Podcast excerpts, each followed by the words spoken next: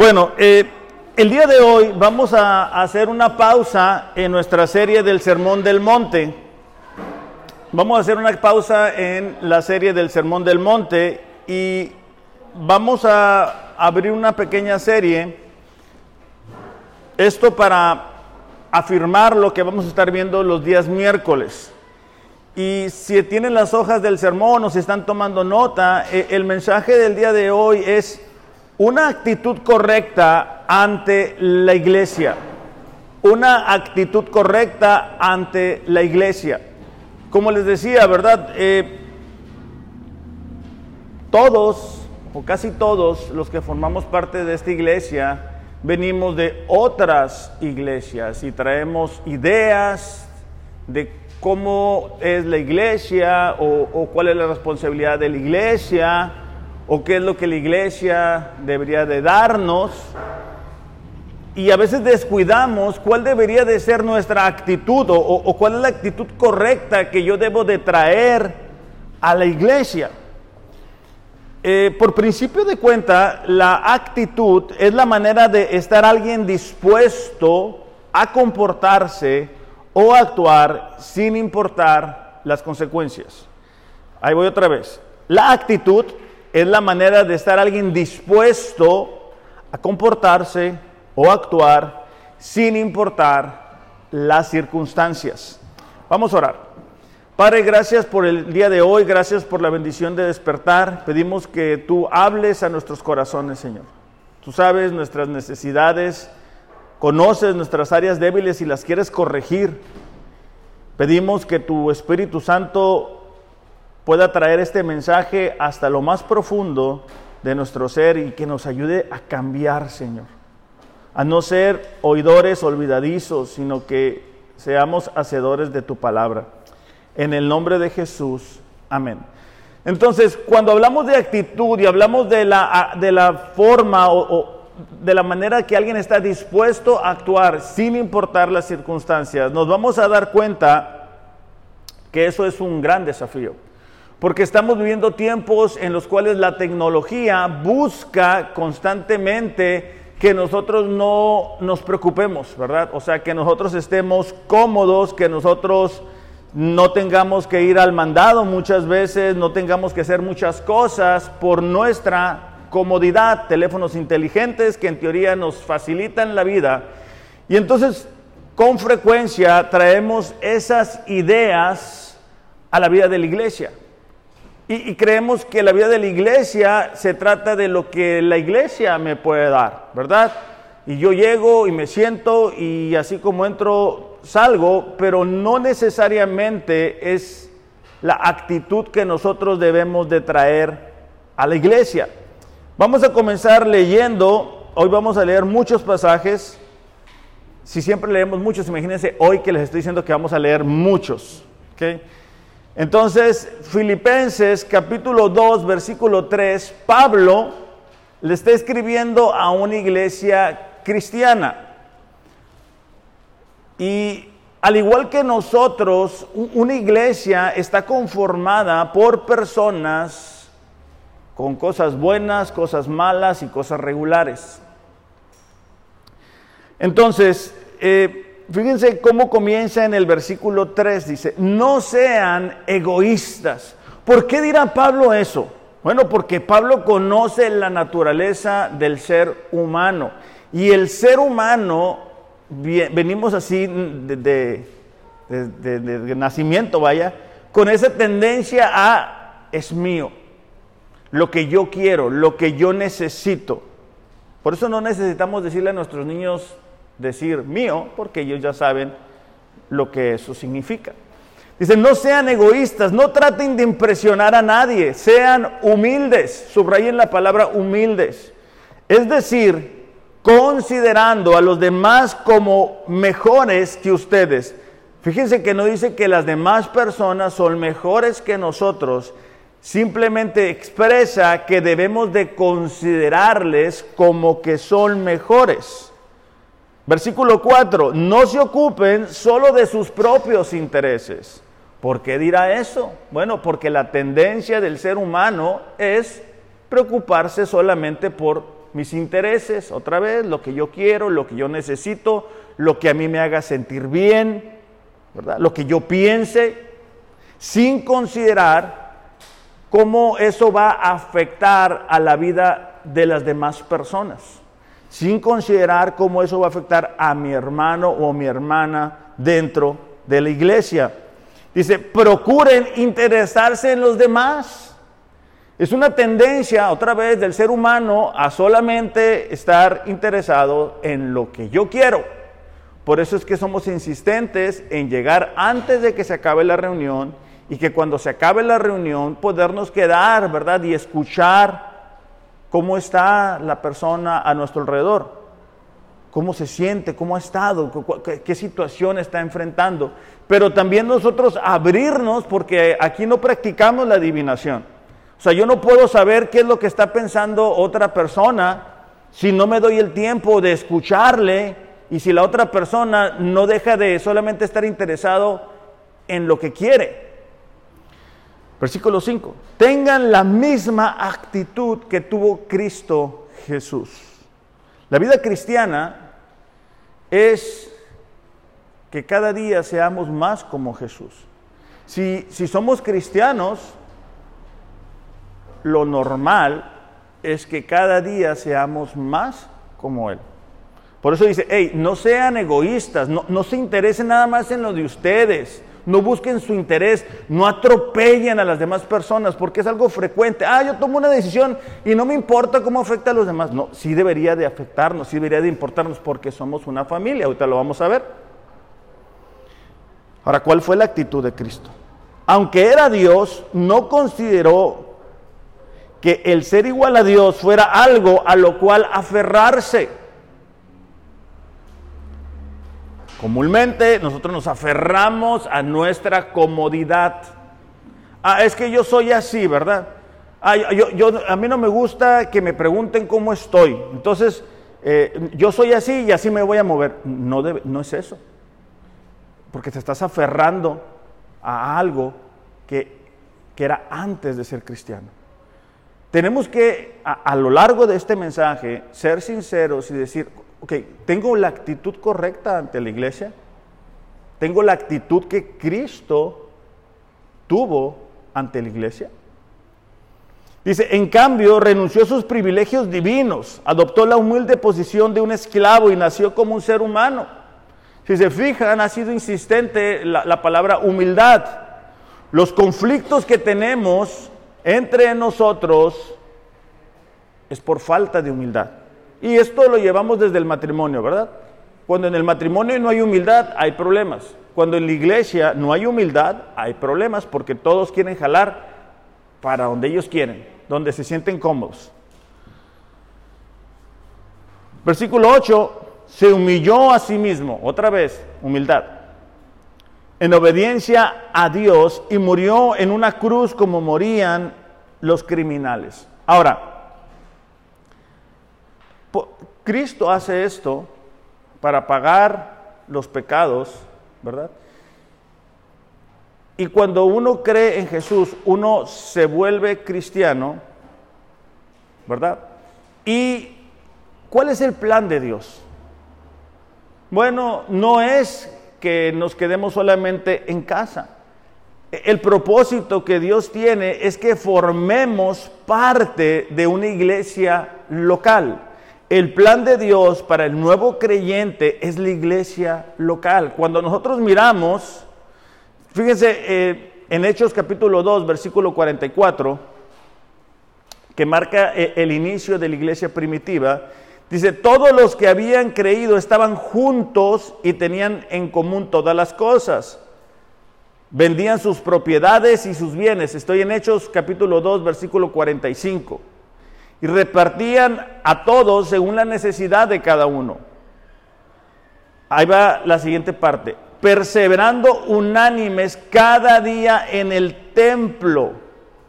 Es decir, cuando alguien se convertía a Cristo, lo que seguía era que era parte de una iglesia local.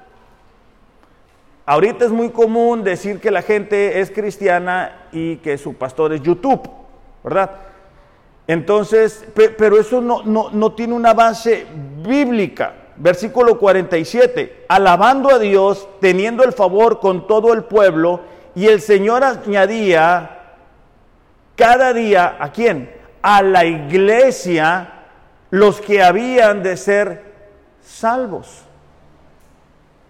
Entonces, una actitud correcta es tener la actitud que Cristo tuvo acerca de la iglesia, esa humildad en cada una de sus acciones. Él no consideró ser igual a Dios como algo a que aferrarse. Los problemas que ahora tenemos es que cada quien se siente cómodo en su, en, su isla, ¿verdad? Y, no nos gusta salir y venimos con una predisposición. Muchas veces es, es un pleito con nuestra carne el día domingo, el si vengo, no vengo, qué flojera, esta parte del mensaje sí lo voy a aplicar, pero si no se meten a esta área, entonces yo no lo voy a aceptar. Y, y muchas veces eso impide que nosotros podamos experimentar de todo lo que la iglesia tiene para nuestro beneficio.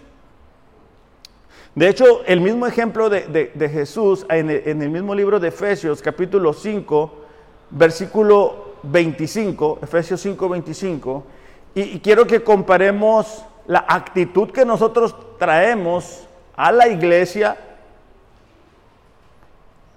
con lo que Cristo hizo. Ya estamos ahí, Efesios capítulo 5, versículo 25. Cristo amó a la iglesia y se entregó por ella. Entonces, otra vez, la actitud de Cristo eleva el estándar para nosotros muy por encima de lo que nosotros pudiéramos llegar a pensar.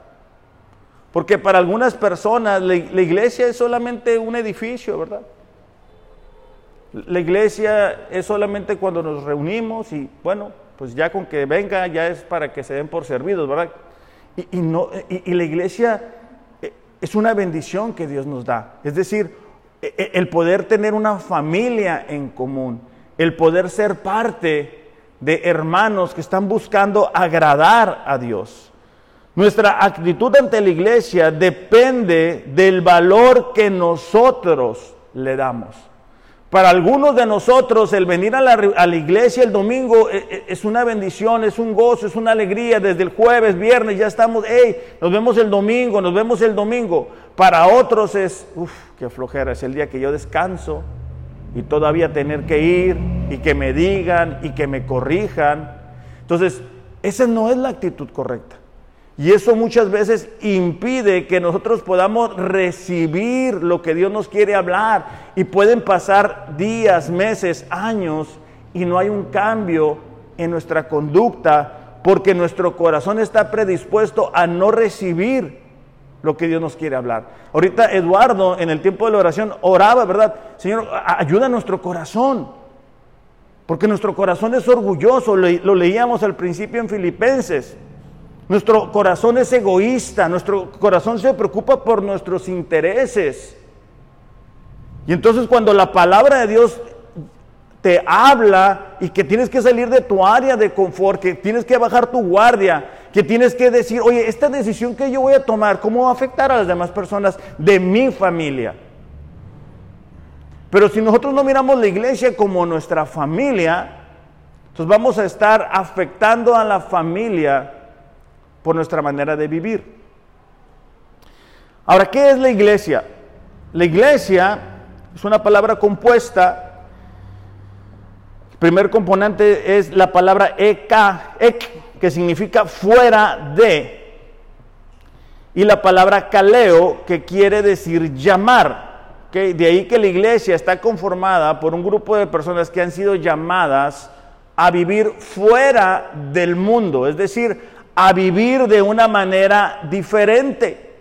Por eso es chocante cuando una persona dice que es creyente y habla, piensa, actúa como el mundo. Porque en, muchos de esos casos esa persona no ha nacido de nuevo. E, esa persona está viviendo engañado o engañada, creyendo que es cristiano o cristiana porque asiste a la iglesia de vez en cuando y de cuando en vez. Entonces, una actitud correcta ante la iglesia es lo que nosotros necesitamos tener para poder recibir lo que Dios quiere que recibamos a través de la iglesia. Solamente quiero asegurarme eh, de que entendemos que el plan y el diseño de Dios para los creyentes es la iglesia. Primero de Corintios capítulo 11, versículo 18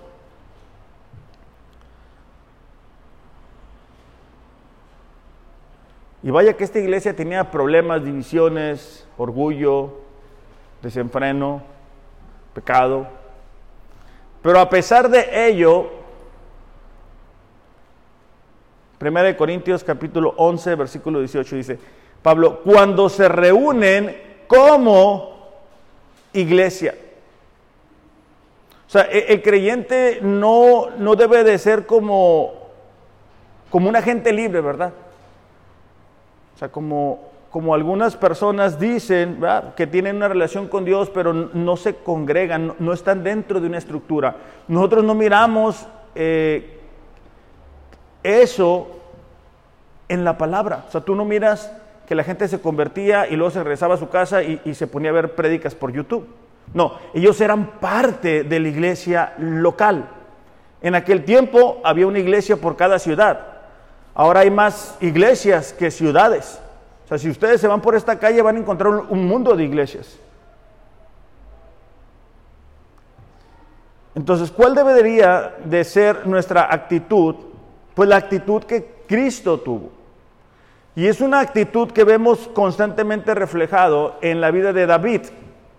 Salmo 122, versículos del 1 al 4. Salmos está como por la mitad de sus Biblias, para que no se me pierdan. Salmo 122, versículo 1. Y otra vez, reflexionemos, no nos pongamos a la defensiva, no, no te cierres a lo, que, a lo que te estoy diciendo, ¿ok? Veamos cuál es la actitud del salmista y veamos cuál es nuestra actitud. Salmo 122, versículo 1 dice, yo me alegro cuando me dicen, vamos a la casa del Señor. Eso no todo el tiempo es una realidad. Y esta palabra alegría es, sinónimo de expectativa, de gozo, de gratitud, de amor que debemos de tener en nuestro corazón. Es lo que les decía, ¿verdad? con algunas personas de la iglesia cuando decían, nos vemos mañana, nos vamos a juntar. Para otros pudiera ser un, híjole, qué flojera. Yo sé que no sucede aquí, pero muchas veces la esposa le recuerda al esposo, oye, mañana es el día de la iglesia o mañana es un día de reunión y ah, y empezamos a condicionar, ¿verdad?, nuestra asistencia. Vamos a ir, pero esto, vamos a ir, pero aquello. Dice, Jerusalén, dice, ya nuestros pies se han plantado ante tus portones. Jerusalén, dice, ciudad edificada para que en ella todos se congreguen. En este tiempo en Jerusalén era donde el, pueblo de Dios se reunía a adorar, a alabar a Dios. Dice, a ella suben las tribus, las tribus del Señor para alabar su nombre conforme a la ordenanza que recibió Israel. Es decir, el congregarnos, el reunirnos no es una idea nueva. Dios siempre deseó que su pueblo se juntara para adorarle, para buscarle con una actitud de agradecimiento, de decir, hey, somos el pueblo de Dios, venimos juntos, venimos como familia.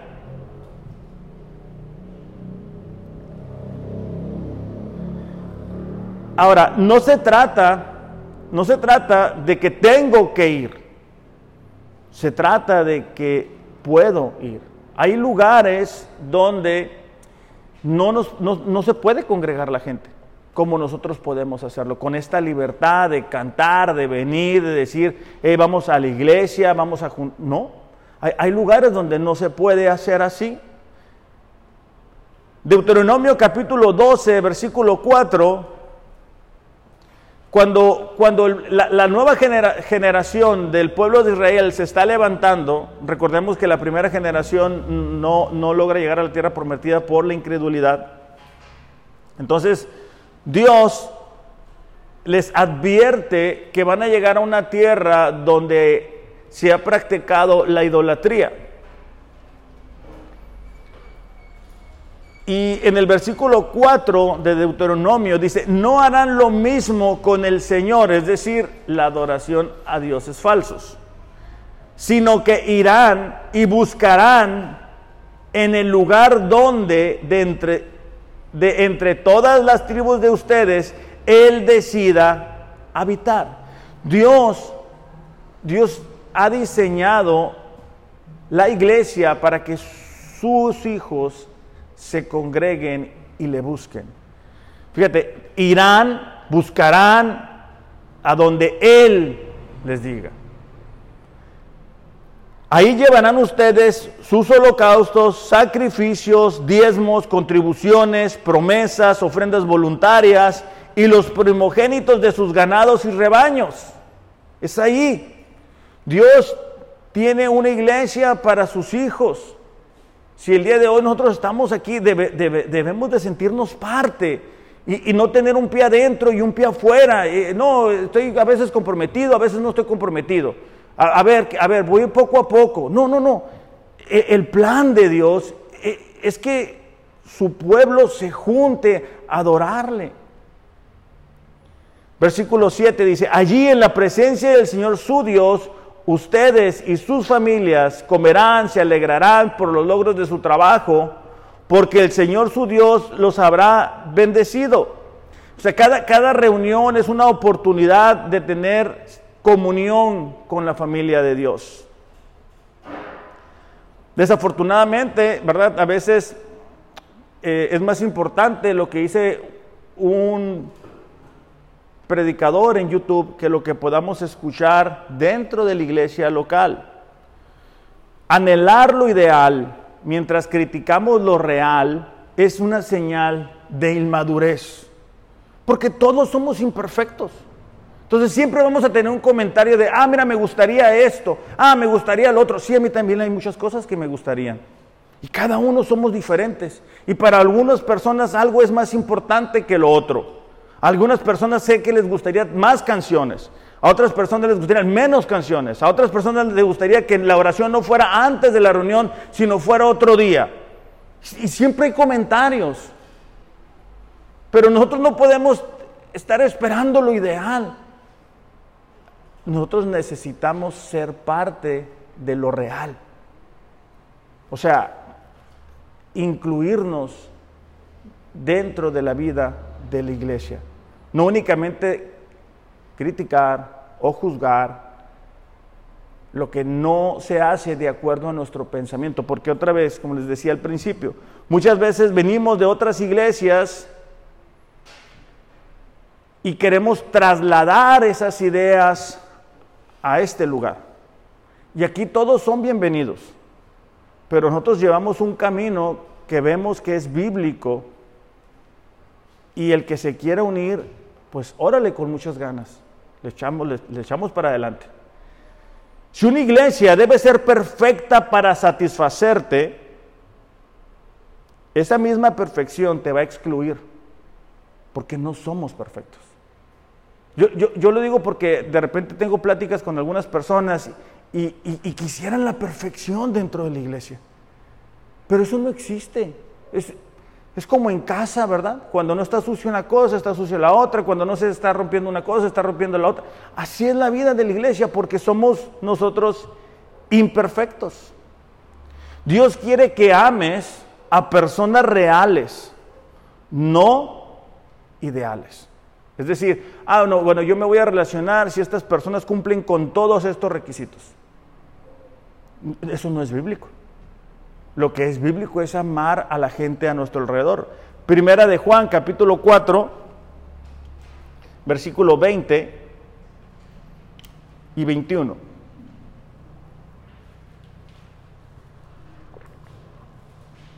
Dice así. ¿Ya lo encontraron? Primera de Juan, es la carta de Juan, no es el Evangelio. Dice, si decimos que amamos a Dios y al mismo tiempo nos odiamos unos a otros, somos unos mentirosos. Porque si no amamos al hermano a quien podemos ver, mucho menos podemos amar a Dios a quien no podemos. Está en tu Biblia, ¿eh? para que no vayan a decir, ah, mira lo que está diciendo. Es decir, si yo no amo a la persona que está a de mí, no, no puedo decir que amo a Dios. Ahora, ¿cómo demuestro ese amor? Bueno, saliendo de mi área de confort, saliendo de mi egoísmo, de, lo que yo quiero hacer únicamente y, tratar de, de ver qué le preocupa, qué está pasando con esa persona. Versículo 21. Jesucristo nos dio este mandamiento. Amen a Dios y ámense unos a otros.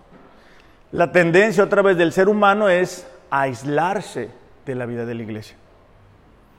El amor no puede aprenderse en aislamiento, es decir, cuando tú estás solo o sola. Necesitas estar rodeado de personas imperfectas, con debilidades y de diferente carácter al nuestro, porque si, si nosotros somos impacientes, Dios te va a poner a alguien ahí que te ayude a desarrollar la paciencia. ¿Es así? Si tú eres rebelde, Dios te va a poner bajo alguna persona que te ayude a, como se dice, ¿verdad? Bajarle dos rayitas. Entonces, e, el amor no, se aprende solos. Se aprende en una vida constante. ¿Verdad? Entendiendo que no todos pensamos igual. Ahora, e, en los minutos que me quedan, vamos a ver tres beneficios de de tener una actitud correcta ante la iglesia. Y el primer beneficio y, el, diseño de, de, Dios para el creyente dentro de la vida de la iglesia es la madurez espiritual. Primera de Corintios capítulo 3, eh, si lo podemos ir buscando, Dios desea que cuando nosotros nacemos de nuevo, comencemos ese andar en Cristo que pasemos de la inmadurez a la madurez. Muestras de, inmadurez es la inconstancia. A veces estamos, a veces no estamos, a veces nos comprometemos, a veces no nos comprometemos, a veces vamos a leer la Biblia, a veces no vamos a leer la Biblia. A veces vamos a venir, a veces no vamos a venir. No se puede contar con alguien que es inmaduro espiritualmente. Otra muestra de la inmadurez es que somos muy emocionales. Ah, hoy sí sentí a Dios. Ah, no, ahora no lo sentí. Ah, ahora no, es que Dios no, no, no a veces no está jugando las escondidas. O sea, Dios no funciona así. La inmadurez se muestra también porque no leemos la palabra de Dios. No oramos. Dice 1 Corintios capítulo 3, versículo 1, Ah, está Pablo escribiéndole a esta iglesia, dice, así que yo hermanos, fíjate, dice hermanos, está hablándole a los cristianos, no pude hablarles como espirituales, es decir, como maduros, sino como a carnales, inmaduros, como a niños en Cristo. La expectativa de Pablo era que ellos, espiritualmente hablando, fueran maduros, pero se da cuenta de que no están en ese punto. Los que tenemos la bendición de tener hijos sabemos cómo se comportan los hijos. Tú les dices, no hagas esto, ¿ok? No hagas esto. Cuando llegues a la iglesia no vayas a andar corriendo. ¿Y qué pasa en cuanto entran a la iglesia? ¿Empiezan a correr? ¿Y qué pasa? ¿Se caen? ¿Y qué pasa? ¿Vienen llorando? Y si son como mi hijo, ¿verdad? Traen un chipote todavía. Ok, cuando nosotros somos inmaduros espiritualmente, es cuando leemos aquí la palabra les decimos qué debemos hacer y decimos, no, no lo vamos a hacer. No, nosotros no. Entonces después comienzan los problemas en nuestra vida diaria. Dice, les di a beber leche, otra vez, es el mismo ejemplo, los que tenemos bebés o tuvimos bebés, ¿verdad? No les podemos dar un pedazo de carne a nuestros niños porque se van a ahogar. ¿Qué se tienen que dar? Leche. Y después, este, a ver, ayúdenme, papilla y después ahí se van, ¿verdad? Y eso les permite crecer físicamente. Entonces Pablo dice, les tuve que dar a beber leche y no alimento sólido porque todavía no podían recibirlo. La expectativa de Pablo era darles alimento sólido, pero al darse cuenta de su inmadurez espiritual dijo, no, no puedo. Me voy a tener que regresar a lo básico, a lo de antes, a esto que ya debíamos de saber. Dice, en verdad ni aún ahora pueden, porque son carnales, es decir, son inmaduros pues hay celos, discusiones entre ustedes. ¿No son carnales y andan como hombres del mundo? Eh, eh, es decir, Pablo está diciendo, la, manera de comportarse de ustedes es como si no fueran cristianos. No hay diferencia, dice Pablo. Y eso es algo muy triste. Que la gente a nuestro alrededor no se dé cuenta de que somos cristianos eso es muy triste. Que tengamos 3, 4, 5, 10, 15 años de decir que somos cristianos y estemos en donde mismo, es muy triste. Entonces imagínate que ahorita yo, ¿cómo se llama la, la, cosa esa, la que toman leche los bebés? ¿Biberón? Que yo me pongo con un biberón aquí. ¿Qué van a decir ustedes? Qué raro se ve el pastor tomando leche con biberón. Y que al comer me ponga un babero. Es raro, ¿no? Fuera de lugar.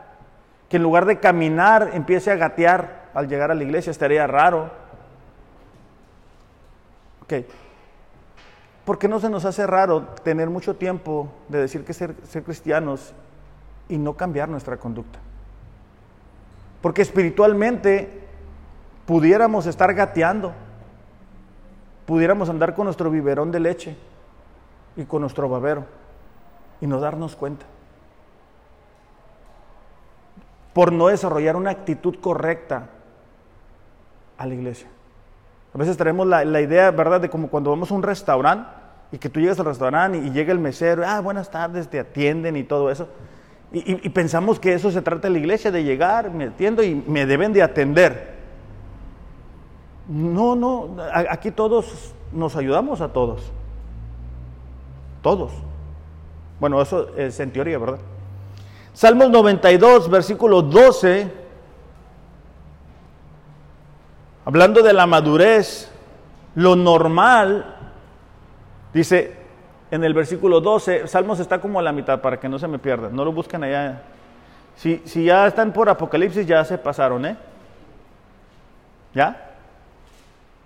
Dice, pero los justos florecerán es decir, van a crecer, van a desarrollarse como palmeras y se harán fuertes como los cedros del Líbano, plantados a la casa del Señor. Florecen en los atrios de nuestro Dios. Un cedro del Líbano llegaba a crecer hasta 34 metros de altura por 9 metros de de ancho, de circunferencia. Entonces la idea es de una madurez que a pesar de las circunstancias se mantiene firme y fuerte. Entonces, cuando nosotros no tenemos la actitud correcta ante la vida de la iglesia, no podemos desarrollarnos, no podemos crecer, no podemos madurar, porque todo el tiempo estamos aprendiendo y volvemos a empezar desde cero, ¿verdad?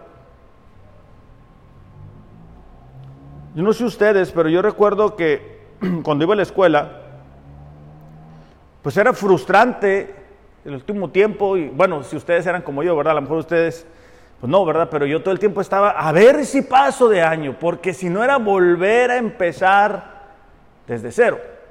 Y a veces te tocaba ver gente de bien grande y todavía en el mismo año repitiendo y repitiendo y repitiendo. Y bueno, creo que ya no se puede, ¿verdad? Pero bueno, en mi tiempo sí se podía. Y era sorprendente ver un muchacho bien alto en un grupo pues, de puro niño. Bueno, en la vida espiritual pudiera pasarnos así también. Que estamos otra vez repitiendo, repitiendo, repitiendo. Y cuando nosotros tenemos la actitud correcta, podemos crecer, podemos madurar, podemos avanzar. E, ese es el, el diseño de Dios para sus hijos. Cuando nosotros tenemos comunión con Dios, lo que debe de suceder es que actitudes que antes teníamos como egoísmo, como que éramos muy necios, como que éramos muy mal hablados, se deben de ir corrigiendo. ¿Por qué? Porque eres parte de la vida de la iglesia, te expones a la palabra de Dios, te expones a escuchar lo que Dios te tiene que decir. Pero si tú vienes a la iglesia, como se dice, va arrastrando la cobija, pensando que flojera, yo no quiero venir, estoy cansado, tengo sueño, ¿qué voy a comer? No quiero escuchar esto. Bueno, voy a escuchar nada más la parte, estas partes, pero lo otro no lo voy a escuchar porque yo ya tengo una predisposición a lo que es la iglesia o lo que es la palabra de Dios. No vamos a avanzar. La razón por la cual nosotros comúnmente predicamos libro por libro, versículo por versículo, es para tratar de no brincarnos ciertas cosas. Es para tener una dieta balanceada. Los hombres que estamos casados, ¿verdad? Sabemos que agradecemos ciertos platillos de nuestra esposa, pero si todos los días nos dan lo mismo, pues va a llegar un momento que dices oye, pues ya es lo mismo, ya quiero algo más. Sin miedo, hombre, sin miedo, no, los noto tensos, no se preocupen. Están en un lugar seguro, están en la iglesia. Entonces, la, la vida de, la iglesia, otra vez, si, todo el tiempo es lo mismo, y lo mismo, y lo mismo, y lo mismo, es, frustrante, es, desesperante. Entonces nuestro crecimiento no depende de nuestras circunstancias, sino del lugar donde estamos plantados. Porque hay gente que dice, no, es que mis circunstancias son muy difíciles, son muy complicadas. No, no, no, no importan las circunstancias, importa dónde estás plantado. Si tú estás plantado en las emociones, pues vas a estar así. Si tú estás plantado en la queja, todo el tiempo vas a estar ahí quejándote.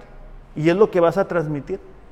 Si tú estás plantado en la palabra de Dios, en tu comunión con Dios, no importa las circunstancias. Conocemos personas que están viviendo circunstancias bien difíciles, pero de todas formas están creciendo, están madurando, porque no están plantados en sus circunstancias. Las circunstancias van a cambiar. Eso, eso, eso, cambia pero nuestro crecimiento, nuestra madurez va a ser el reflejo de si tengo tiempo para Dios. Si, si cuando alguien te pregunta, oye, este, estás leyendo la Biblia, o oye, vas a venir al grupo, y tu respuesta es una excusa, es una muestra. Ahora, entendemos que hay personas que no pueden ser parte de todo. Para que no digamos, ah, hay personas que, por ejemplo, trabajan en la semana en un horario que les impide venir, ¿no? Para Eduardo, por ejemplo, pues no puede venir, no pasa nada.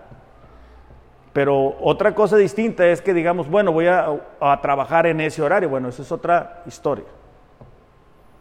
La diferencia entre ser un asistente a la iglesia y un miembro de la iglesia es simplemente el compromiso. Cuando, cuando alguien quiere estar comprometido con la iglesia, está bien fácil. Porque no tienes que andarlos corrigiendo y hablándoles y recordándoles y te, recuerdo que hoy es el grupo, te recuerdo que mañana es... No, solos en automático, en automático, en automático, en automático. ¿Por qué? Porque un nacido de nuevo tiene hambre. Otra vez, mamás, tú no tienes que decirle a tu bebito que le dé hambre. Cuando está chiquito, cada cierto tiempo, ¿qué hace? Llora porque tiene hambre. Cuando es un bebé espiritual, solito, solita va a empezar a buscar. Entonces, es en la práctica y no en la teoría como demuestras tu compromiso con Dios y sus personas en la vida de la iglesia. Es en la práctica. E, e, es, es, lo que hacemos todos los días, son las acciones. Son las acciones lo que realmente demuestran no lo bien o lo mal que cantemos, sino las acciones. Salmos 1, por favor.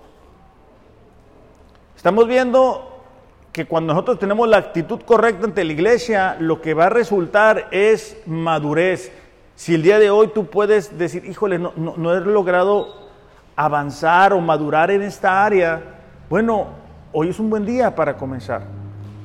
Dice, bienaventurado, bienaventurado es bendecido, prosperado, feliz, el varón que no anduvo en consejo de malos ni estuvo en camino de pecadores, ni en silla de escarnecedores se ha sentado,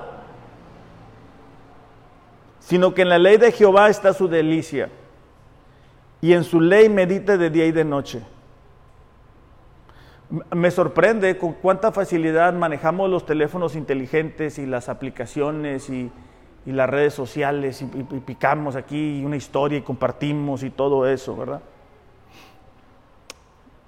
Hay muchas personas que pasan mucho tiempo en, sus redes o viendo la televisión o viendo programas que no necesariamente van a edificar su fe.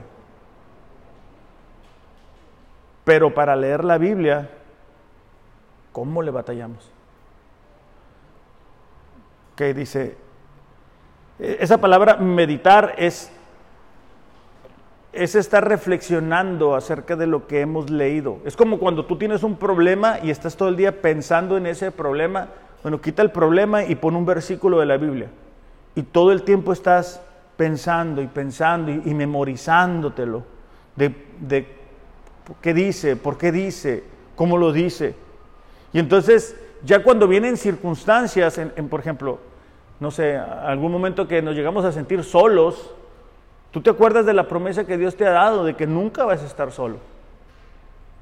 Y eso debe de ayudarnos a enfrentar las circunstancias. Pero si no hemos leído la Biblia, si no hemos orado y tú te sientes pues en medio de un problema difícil solo, pues pues sí vas a sentirte solo. Porque no hay algo en tu corazón que te ayude a afirmarte Dice, será como el árbol plantado, hablando de la persona que medita en la palabra de Dios de día y de noche, será como un árbol plantado junto a corrientes de aguas que da su fruto en su tiempo y su hoja no cae, y todo lo que hace prospera. Una persona, otra vez, que tiene la actitud correcta ante la vida de la iglesia, es una persona que va a crecer, que va a madurar, es una persona que se compara a un árbol, ¿verdad? Porque el árbol, a pesar de las circunstancias, se está alimentando del agua y del río y está dando fruto. Una muestra, ¿verdad?, de que hemos salido de, la inmadurez a la madurez es el, es el entendimiento de que somos un cuerpo y que no somos cada uno independientes. Primera de Corintios capítulo 12, versículo 12.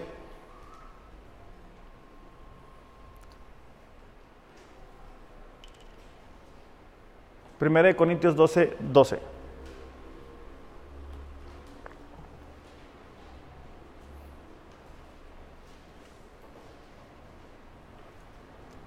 ¿Listos?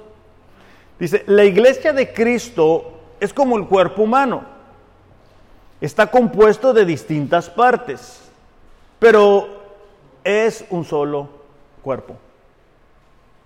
Todos fuimos bautizados por el mismo Espíritu Santo para formar una iglesia y un solo cuerpo. A cada uno de nosotros Dios nos dio el mismo Espíritu Santo. Pablo está diciendo que así como en, en, un cuerpo humano hay diferentes miembros, manos, brazos, aún los órganos, y todos forman parte del mismo cuerpo, así dentro de la iglesia todos somos miembros los unos de los otros. Dice, el cuerpo no está formado por una sola parte, en el versículo 14, sino por muchas. ¿Okay? El cuerpo no es una sola parte. Si el pie dice, se le ocurriera decir, versículo 15, yo no soy del cuerpo porque no soy la mano, todos sabemos que por eso que no por eso dejaría de ser parte del cuerpo. Vamos a suponer que alguien diga, bueno, como yo no soy Ariel el que canta, entonces no soy parte de la iglesia. Eso es ilógico, porque todos somos parte. Bueno, entonces como yo no soy Carlos, entonces yo no soy parte de la iglesia. No es lo que dice aquí.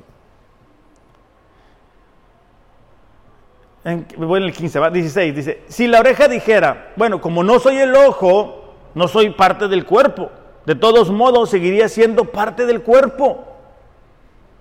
E, es decir, cada uno de nosotros traemos a la familia, a la iglesia, diferentes componentes. Unos somos buenos para unas cosas, otros somos buenos para otras. Versículo 17, si todo el cuerpo fuera ojo, pues no pudiéramos oír. Si todo el cuerpo fuera oído, no podríamos oler. Eh, está Pablo queriendo demostrar que cada uno de nosotros es parte importante de la vida de la iglesia local. Que si todos fuéramos el que iba a predicar, entonces ¿quién toca los instrumentos? Y si todos tocamos los instrumentos, ¿quién te da la bienvenida?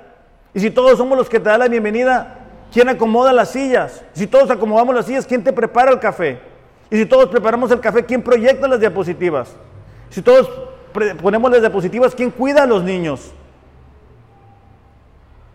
¿Quién prepara los, baños, por ejemplo? ¿Quién limpia la iglesia? ¿Quién acomoda eso para que nos, nos puedan ver a través de las redes?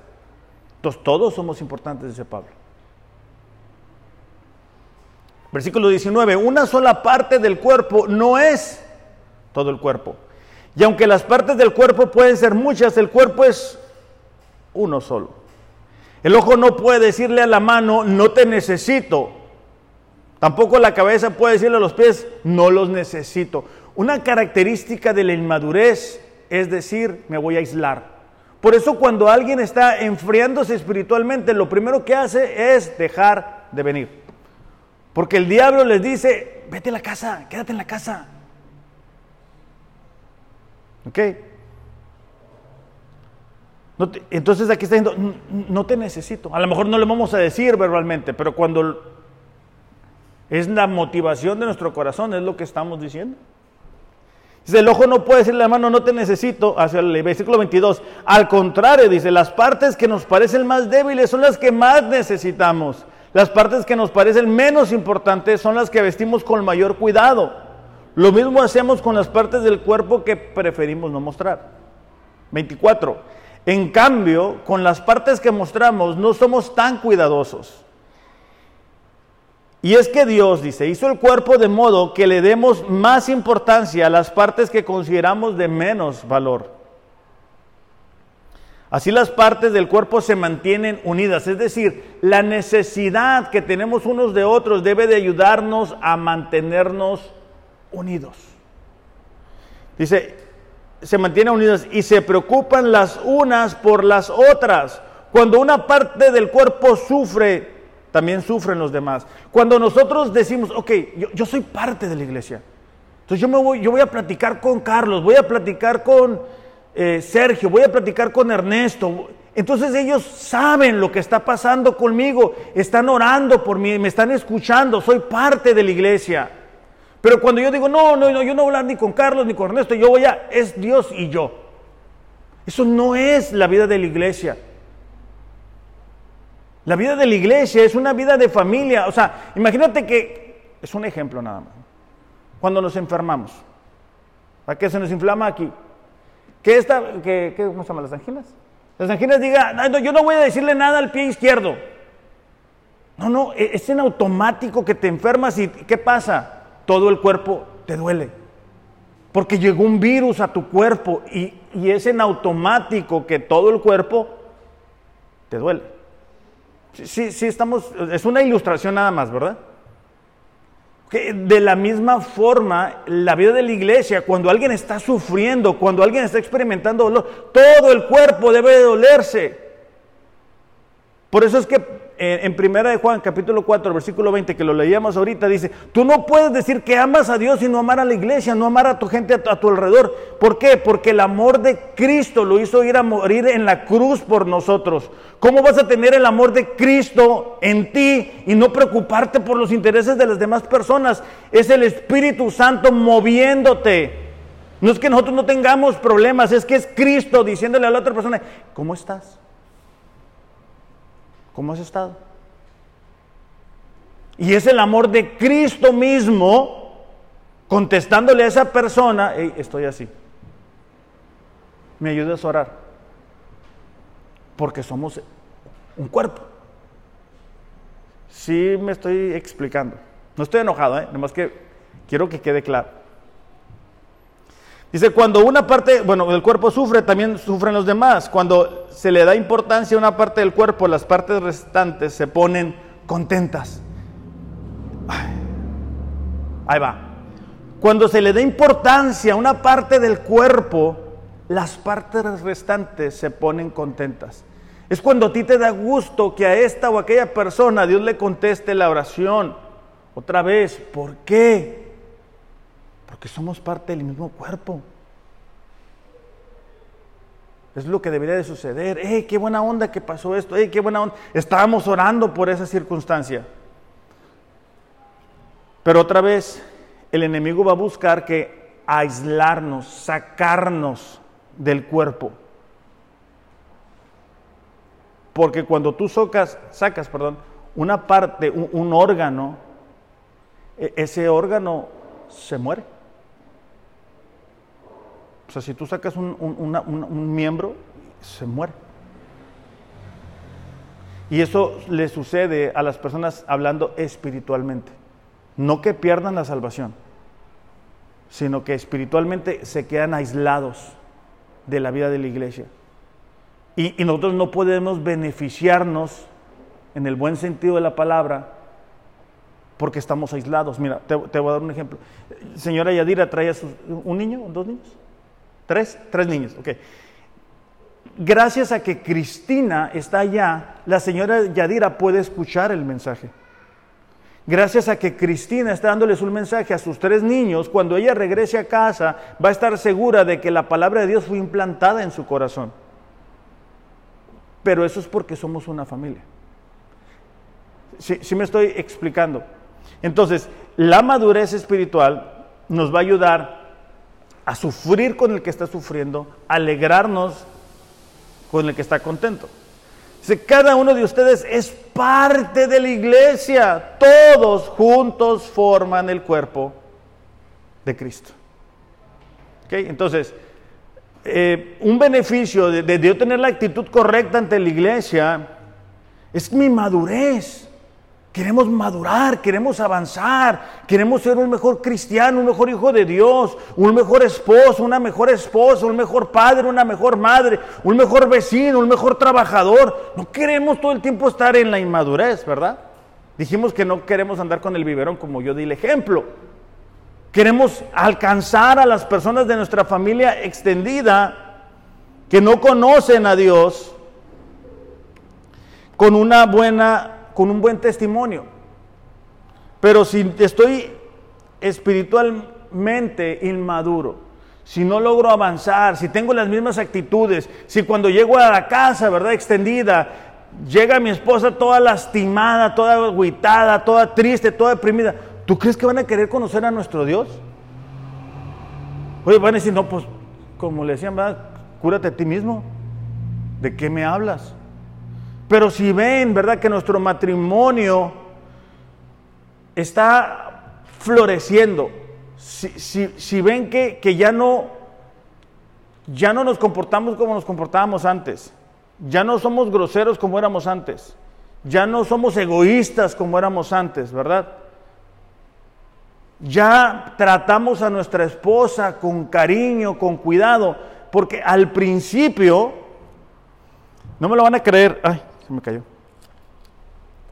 Pero, tenía tres puntos, no vamos a alcanzar ni del primero.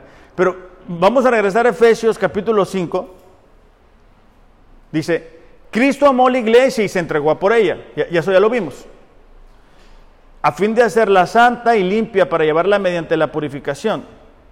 Lo hizo, dice, para presentársela a sí mismo como una iglesia gloriosa y sin mancha. Espérame.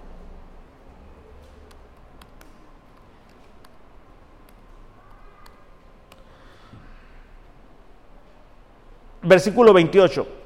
De la misma manera, el marido debe de amar a su esposa como ama a su propio cuerpo.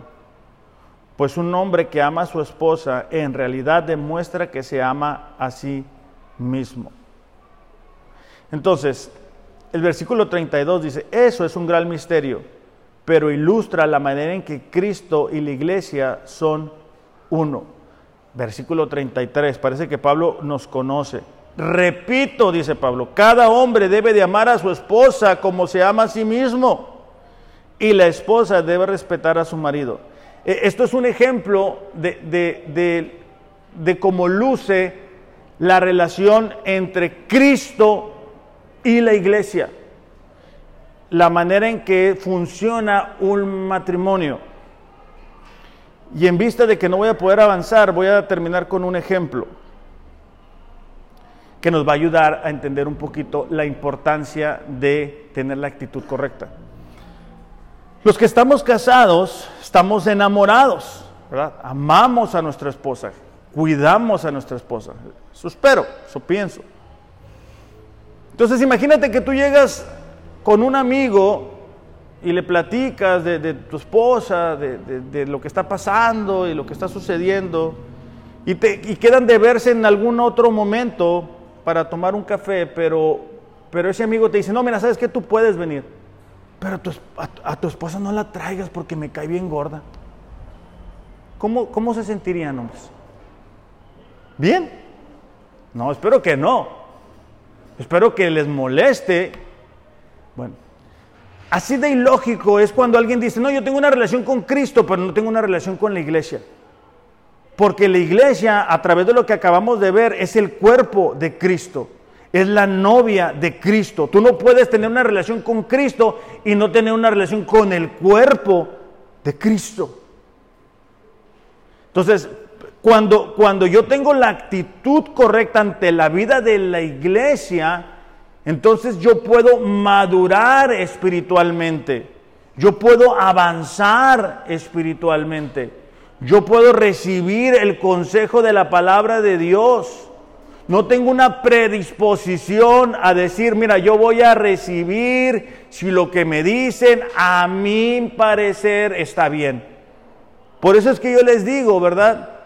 Abran sus Biblias, lean en las Biblias, subrayen para que ustedes se den cuenta que lo que estamos hablando aquí es lo que dice la palabra de Dios. Entonces, lo primero que hacemos es pasar a la madurez espiritual. Lo segundo es que aquí recibimos la instrucción. Cada domingo este, nosotros debemos de recibir la instrucción de la palabra de Dios. Y eso es lo que sucedía en la iglesia primitiva. Hechos 2.42 dice, se dedicaban continuamente a las enseñanzas de los apóstoles. E, era una constante eh, la enseñanza, la enseñanza, lo, que Dios decía. Cuando yo vengo a través, con la actitud correcta, yo puedo recibir instrucción para mi vida. A lo mejor nos hemos desviado un poquito en ciertas áreas y cuando tú escuchas la palabra, tú recibes qué? Instrucción. Tu camino, tu vida se redirige. Es lo que Pablo hacía. Hechos 14, 21. En sus Biblias, Hechos 14, 21, por favor.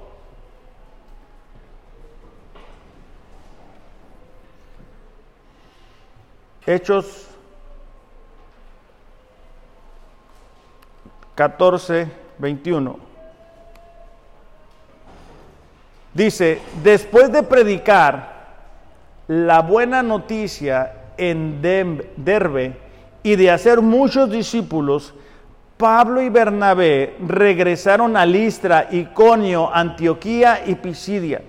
¿Qué es lo que Pablo hacía? Predicar la palabra de Dios. Eh, nosotros otra vez, buscamos que los mensajes sean lo que la palabra de Dios dice. Por eso es que les decimos, traigan sus Biblias, léanla, porque a eso venimos, a estudiar la palabra de Dios. Podemos acompañarlos con algunos ejemplos, ilustraciones, pero no se trata de, mi historia o de mi vida o de mi testimonio o de mi ejemplo. Por eso es que tampoco buscamos que al final, ¿verdad?, pase el muchacho, Ariel o lo que sea, y, y, te cuente una historia de un testimonio mientras toca el teclado y te quebra el corazón y emocionalmente se te mueve todo.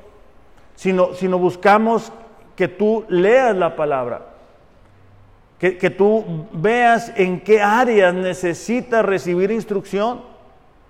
De hecho, es lo que Pablo le dijo a Timoteo en su primera carta, capítulo 4, versículo 13. Timoteo 4:13 dice, entre tanto que voy, ocúpate de la lectura, la lectura de la palabra, la exhortación y la enseñanza. Eh, eh, la palabra ocúpate era algo que debía prestarle atención Timoteo de forma constante, debería de ser su estilo de vida. Timoteo estaba pastoreando la, vida, la iglesia de Efesio. Entonces Pablo le dice, en lo que yo voy, ocúpate de leerles la palabra de enseñarles, la, palabra enseñanza es la palabra didascalía y era la explicación sistemática de la palabra y de la exhortación, es decir, la aplicación. Por eso es que nosotros leemos el pasaje, les decimos qué significa y les decimos en qué áreas lo pudiéramos aplicar. Entonces, cuando nosotros venimos con la actitud correcta, nosotros podemos recibir instrucción y decir, ah, caray, necesito cambiar esto. No deberíamos de decir, ah, que no, eso yo no lo voy a hacer. No, es que para él es fácil porque esto, por aquello. Ahora, esto no, no es nuevo. Deuteronomio 31, 11, Dios le está dando la instrucción otra vez a Moisés van a entrar a la tierra prometida y dice, cuando todo Israel venga a presentarse delante del Señor, estoy en el versículo 11 de Deuteronomio 31, cuando todo Israel venga a presentarse delante del Señor tu Dios en el lugar que Él haya escogido, leerás esta ley a oídos de todo Israel. O sea, Dios le dice, cuando venga todo el pueblo, cuando venga todo el pueblo, ¿qué vas a hacer? Bueno, le vas a leer la palabra. Dice, harás congregar al pueblo hombres, mujeres, niños, forasteros que estén en tus ciudades para que oigan y aprendan a temer al Señor tu Dios. Esta palabra temer es respetar, honrar. Cuando si nosotros nos diéramos cuenta que cuando nos reunimos aquí deberíamos de tener un temor a Dios, muchas de nuestras actitudes cambiarán. Si, si pudiéramos decir, hey, aquí está Dios. Dios está viendo mis pensamientos. Entonces, e, el deseo de Dios es que dice que aprendan a temer al Señor su Dios y cuiden de poner por obra todas las palabras de esta ley. Fíjate en el versículo 13, sus hijos que no la conocen la oirán y aprenderán a temer al Señor su Dios. Todos los días que vivan en la tierra que van a tomar en posesión cuando cruzan el Jordán. Es decir, Dios estaba interesado en que ellos cuando se congregaran escucharan la palabra de Dios y que aprendieran a conocer, a obedecer, a respetar a Dios. Grandes, chicos y medianos y de todas las medidas. Entonces, esa es la actitud que yo debo de tener. Y cuando yo traigo la actitud correcta, la actitud de Cristo a la iglesia, yo puedo crecer, yo puedo madurar, yo puedo reconocer, hey, esta actitud no es correcta delante de mí. No es, o sea, a mí no me da gusto cuando alguien me dice, hey, me tiraste una pedrada, me, tiraste... No, a mí me gusta cuando me dices, ¿sabes qué, pastor? Yo, yo cambié esto. Yo estaba bateando con esto y, Dios me habló y, estoy cambiando esto, o cambié esto. Es, de, eso se trata. No de que salgan de aquí escalabrados, pues ya no van a querer regresar.